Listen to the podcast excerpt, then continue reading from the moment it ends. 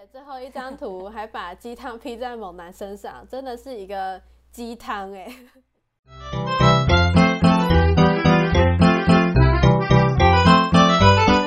欢迎收听《鬼刚 A Work with Us》。你今天也远端工作吗？我们就是你远端工作的同事。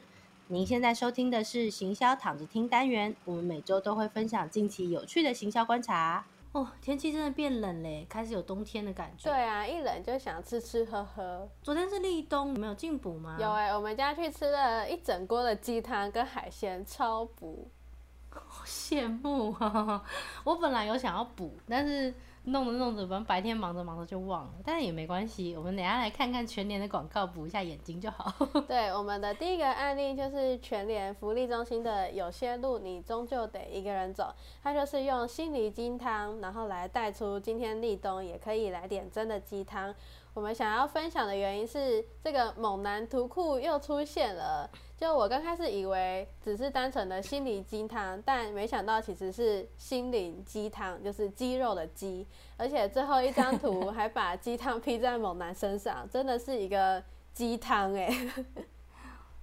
哦，全年真的太棒了，他们终于想起来他们的本业是福利中心了。对。不管是好喝的鸡汤，还是好基友的鸡汤，或者是猛男鸡汤，都是福利。但是下一个案例真的就不是福利了。对，下一个案例很可怕。我在餐桌上看到的话，这根本就是惩罚游戏啊，吃不下去哎。对我们这一篇樱花发出的黑暗料理交流会，它是一篇活动的抽奖贴文，就是只要大家上传自己的黑暗料理照，就可以抽厨具。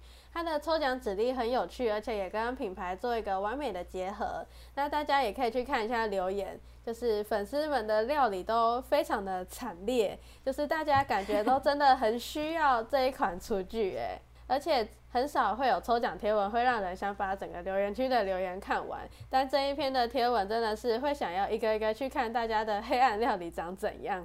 我看到你贴了这一篇案例之后，我就真的把他的贴文全部都看完了，连有影片的都打开来看。这根本就是复仇者厨房啊！就有一个应该是鲑鱼吧，那应该是鲑鱼吧，它看起来就跟用岩浆烤的一样，整块都是黑色的，然后还透一点红色的光，这样。哇塞，这到底是什么东西？这种烤鲑鱼还是不要出现好了。但是，哎，对，秋天的那个秋刀鱼，最近在日本的街头大量出现哦。它是一个漫画的广告，是《杀手预言》这个漫画，然后它在东京就是大量派发了各式各样的广告。就是这个《杀手预言》，它其实里面主要的凶器是用枪。那为了规避这个广告的规范，在大众交通工具或者是一般的广告上面不可以出现枪的形象，所以他就把漫画里面出现的枪全部都换成了秋刀鱼。硬邦邦的秋刀鱼，就是为了规避这个广告规范。然后呢，他们还连漫画里面的那个文字都改了，就是比方说，是的，专业 pro 的用枪也能怎样怎样怎样，他直接改成说，是的，专业 pro 的用秋刀鱼也可以做宣传，就是非常精彩的一个平面广告的案例。对，而且我有去看他底下的留言，很好笑哎，就是有人说 各种意义上都很新鲜的广告，或者是太秋了吧？大家也可以去我们的秀 note 看一下这篇的贴文底下的留言。我觉得太秋了吧，这个真的是太棒了。对啊，而且我觉得他配合的很好。第一个是日本也是一个爱吃鱼的民族，所以呢，他们对秋刀鱼应该也是很熟悉，又刚好当令。然后他们也去，呃，大家也都知道，冷冻秋刀鱼完全就是一个隐藏民间的移动凶器。就我们这种海岛国家人，随身带着一尾秋刀鱼也是很合理的。对啊，那种移动凶器还可以藏好，但接下来的移动可以说是凶器吗？但是我滑 FB 的时候，真的有被他吓到。我也是，这个花花真的是，这个是嗯虾皮的一个社群广告。然后呢，他说感谢飞天小女警的努力，然后里面用了非常多的比较，也不能说最新，就是比较流行的动漫梗，就包括像飞天小女警，然后他连到了他们的飞天小女警里面的坏人啾啾，然后魔人啾啾，然后呢，他就把这个魔人啾啾又转化成那个啾啾，然后又从啾啾变成后面又变成了炼巨人，然后就把。几个比较时下比较夯的几个动漫全部都用上了。然后它的这一个原版的是一个，嗯、爆料公社里面出现的一个有很有梗的影片，它就是一个超人从那个车子旁边冒出来，然后就问说：“你也要买东西吗？”所以我一看到之后我就笑了，想说：“哦，真的是好恶心哦，这个花花。如果是这样子的超人飞过来问我要不要买东西，真的还是先不要。但它的原版真的很精彩。我刚滑到的时候，直接被他吓到，完全看不出来他是花花。小编真的越来越难当了，而且他这个超人会飞跟九九力也太吃核心肌群了吧？真的，我们这些小编一天到晚都坐在电脑前工作，我们这些人是要如何是好？哦，有哦，我最近想说，不然来做做瑜伽好了，然后我就搜寻了瑜伽裤，结果被推播到这个广告，我看到真的要笑死。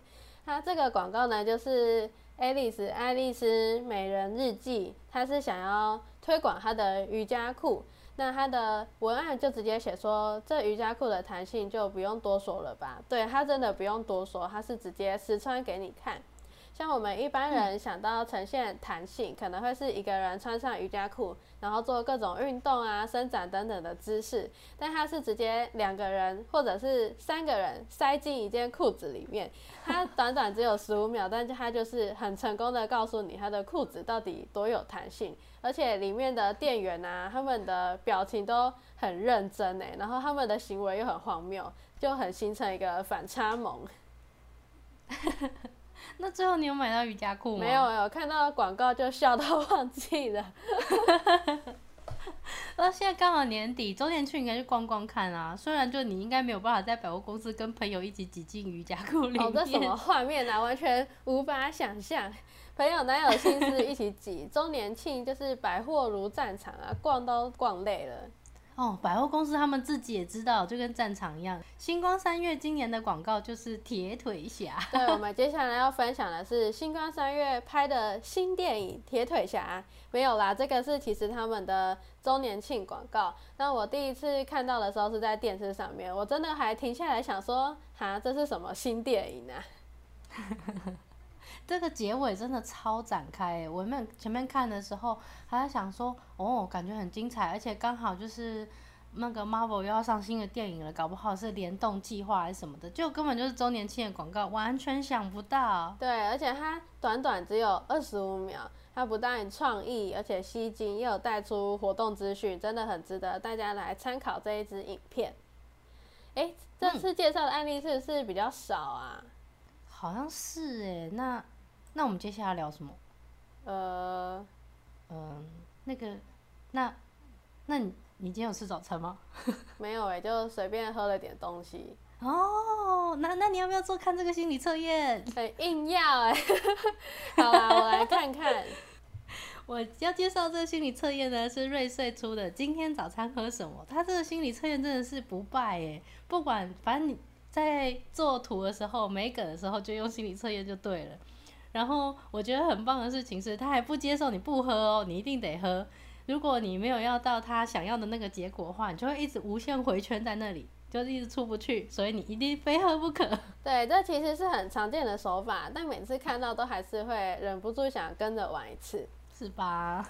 好啦，这集喝了早餐，逛了周年庆，吃了复仇者午餐，晚上也进补了。还买了瑜伽裤，可以运动了，差不多可以躺着逛虾皮了。等等，在躺着逛虾皮之前，欢迎大家私信我们的 IG 小老鼠 EV 八 DWWU，或是搜寻行销躺着听。